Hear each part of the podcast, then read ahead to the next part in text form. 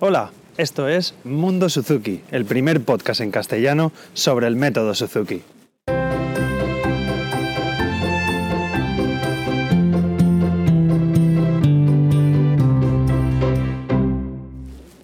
Hola a todos y bienvenidos a un nuevo capítulo de Mundo Suzuki, el podcast donde hablo, todo, donde hablo sobre todo lo relacionado con Suzuki. Soy Carmelo Sena, profesor de guitarra Suzuki, y a través de este podcast me gusta compartir mi experiencia en el día a día como profesor y todo lo que voy aprendiendo sobre esta apasionante metodología que es el método Suzuki. Y bueno, lo primero, eh, feliz año a todos, primer podcast del año y como veis, este lo vuelvo a hacer en movilidad Espero que se grabe bien con un pequeño regalito que me han traído los Reyes. Lo grabo con un nuevo micrófono, así que espero que lo escuchéis con un poquito mejor de calidad que, que los anteriores. Y bueno, vamos al tema. Este capítulo, que ya que comenzamos el año, pues lo he querido reiniciar eh, un poco y hablar sobre, sobre los inicios de Suzuki, ¿vale? Y cómo mm, contaros un poquito la historia de cómo Suzuki, digamos, descubrió el método, cómo se dio cuenta que, que todos los niños japoneses hablan, hablan japonés. Y bueno, esa es la, la, idea base del método Suzuki, utilizar eh, la, lengua, la lengua materna, el método de la lengua materna. Os cuento. Suzuki un día se dio cuenta que, que todos los niños japoneses pues ah, hablaban japonés y eso que es un dialecto realmente difícil. Eh, eh, específicamente los niños de, de, Osaka, ¿vale? que es un, dialecto de allí japonés, de, de, esta provincia, en, concreto de Tohoku, no sé si lo pronuncio bien del todo, pero bueno, pues estos niños de Osaka hablaban este dificilísimo dialecto y, y, sin embargo nadie dudaba en que, en que fueran a aprenderlo. Y esto fue la idea que, que se, se le ocurrió Suzuki. De hecho, cuando, cuando lo pensó y se lo, lo, hizo, pues se lo empezó a comunicar a gente y, claro, eh, intentó expresar su, entusiasmo, pero vamos, la gente que lo escuchaba era como, sí, los niños hablan. Digamos que se daba un poco por hecho, en sí se daba por hecho que, que los niños eh, aprendían.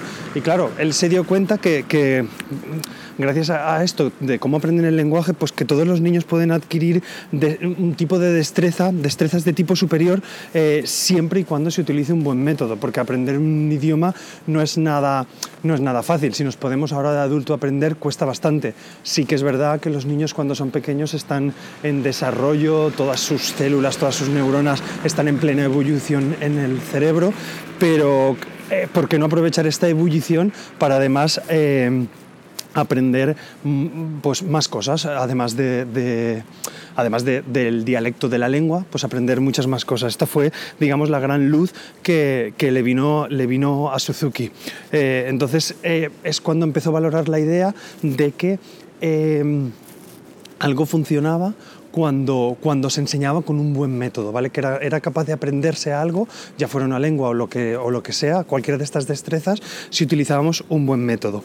Entonces, cuando, cuando Suzuki tenía 30 años, aproximadamente 1931-1932, él, él, daba clases en el Conservatorio Imperial, ¿vale? Y se, les, se le presentó un padre con un chiquillo de, de cuatro años, que era el que es actualmente Toshiya Eto, que es un, bueno, ya está, está mayor, pero bueno, es un, un, un intérprete de, de, de, violín que se le presentó con cuatro años y le dijo que si podía enseñarle a aprender a tocar el violín, si le podía enseñar a tocar el violín. Entonces, eh, pues Suzuki no, sabía cómo hacerlo, pero bueno, hacía poco tiempo que había, había descubierto esta idea, o se le había ocurrido esta idea de que todos los niños hablaban su, su propio idioma.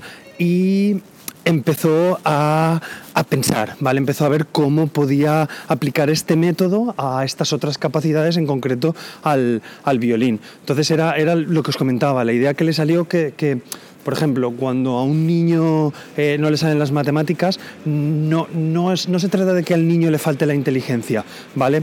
digamos que, que, la deficiencia no está en el niño, sino que, sino que la deficiencia está en el método de aprendizaje. Esta es la idea que, tenía Suzuki. Por eso su capacidad o el talento del niño no, no había sido desarrollado todavía como debería, debería ser.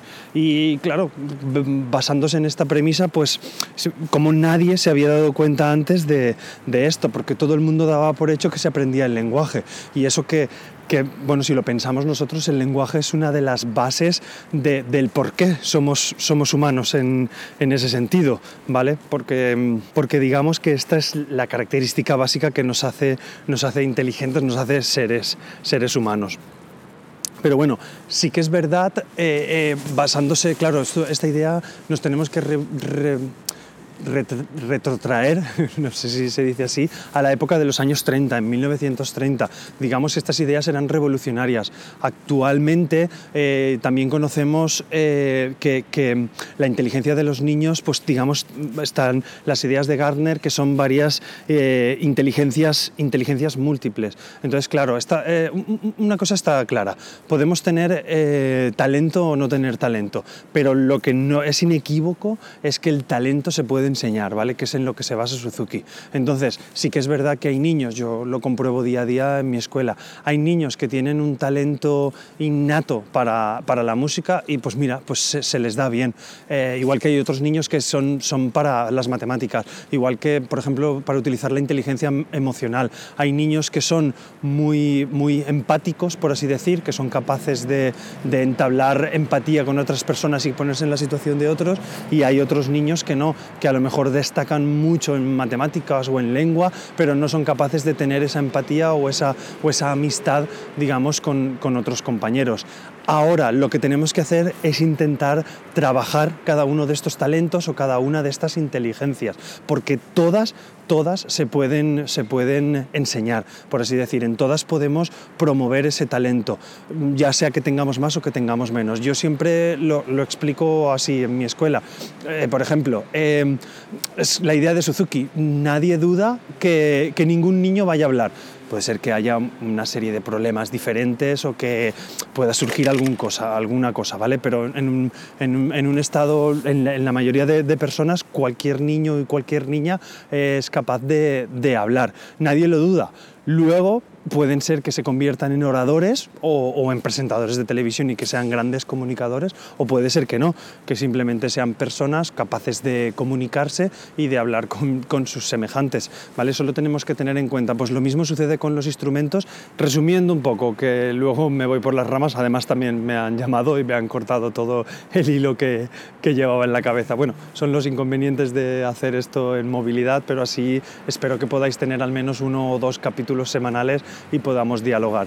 El resumen es ese, es este, que el, talento innato o no se puede potenciar o, multiplicar en cualquiera de las inteligencias que tengamos, ya sea la musical, la emotiva, la matemática, eh, la emocional, mm, todas las que pueden, no, no, las sé decir ahora a lo mejor todas de memoria, pero vamos, todas las capacidades que puedan tener los niños las podemos potenciar, siempre utilizando un método adecuado para ello. En nuestro caso la elección es el método Suzuki y ya yo en mi caso por ejemplo ya me lo dijo mi profesor, él, heredó el método Suzuki hacia la guitarra y siempre, siempre me lo comentó Helio. Él hace el método Suzuki Galbaño, que es su apellido, y ya en herencia hacia mí yo haré el método Suzuki Galbaño Sena, que es, es mi apellido, porque en ese sentido pues a mí me gusta leer y me gusta ir hablando, buscando cosas de pedagogía que me puedan ayudar en, en mi educación hacia, hacia los chiquillos de,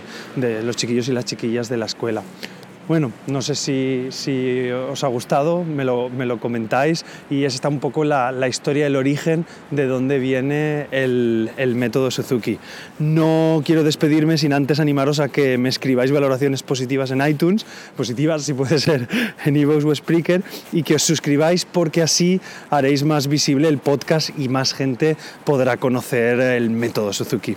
Y nada, espero vuestros comentarios en recordar que hemos cambiado la web, carmelosena.com barra Mundo Suzuki, eh, donde también encontraréis otras formas de contactar conmigo, que me encontraréis en Twitter, Facebook, el Facebook de Mundo Suzuki eh, y también en el canal de Telegram de, Mundo Suzuki.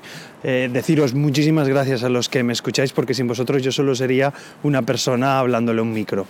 Nada más deciros buenos días, buenas tardes o buenas noches, depende de la hora que sea. Nos escuchamos en el próximo capítulo. Un abrazo a todos.